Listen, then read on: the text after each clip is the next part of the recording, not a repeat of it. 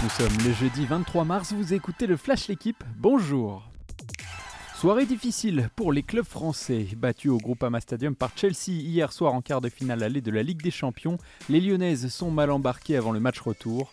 Empruntées défensivement et maladroites offensivement, les tenantes du titre ont perdu 1-0 sur un but de Gouro Rayton. Il faudra donc dominer les Anglaises chez elles le 30 mars prochain pour rejoindre les demi. Mauvaise opération également du Paris Saint-Germain, battu aussi à domicile 1-0 par les Allemandes de Wolfsburg. Pour l'instant, avantage Colomboigny. L'attaquant de Francfort tient la corde pour être titulaire à la pointe de l'attaque de l'équipe de France vendredi soir contre les Pays-Bas. L'ancien Nantais animateur de la finale de la Coupe du Monde perdue contre l'Argentine devrait être préféré à Giroud en pointe pour ce match de qualification à l'Euro 2024. En l'absence de Dembélé blessé, comment sera aligné côté droit? Griezmann devrait lui conserver sa place dans un milieu à 3 aux côtés de Rabiot et Chouameni.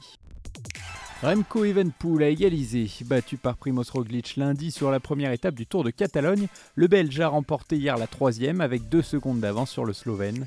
C'est sa première victoire de la saison à titre individuel. Le jeune patron de l'équipe Soudal Quickstep a lancé le sprint à 2 à 200 mètres de l'arrivée, suffisant pour prendre quelques mètres d'avance sur Roglic et revenir dans le même temps au classement général. Nous serons prêts pour la Coupe du Monde. Les mots sont signés Yann Foster, entraîneur en chef de la Nouvelle-Zélande. À moins de six mois du coup d'envoi du mondial en France, le boss des All Blacks était en mission de reconnaissance à Lyon puis à Paris ces derniers jours. Il s'est livré dans une interview à retrouver dans votre journal. Le coach de 57 ans explique comment les Néo-Zélandais ont travaillé pour revenir au plus haut niveau.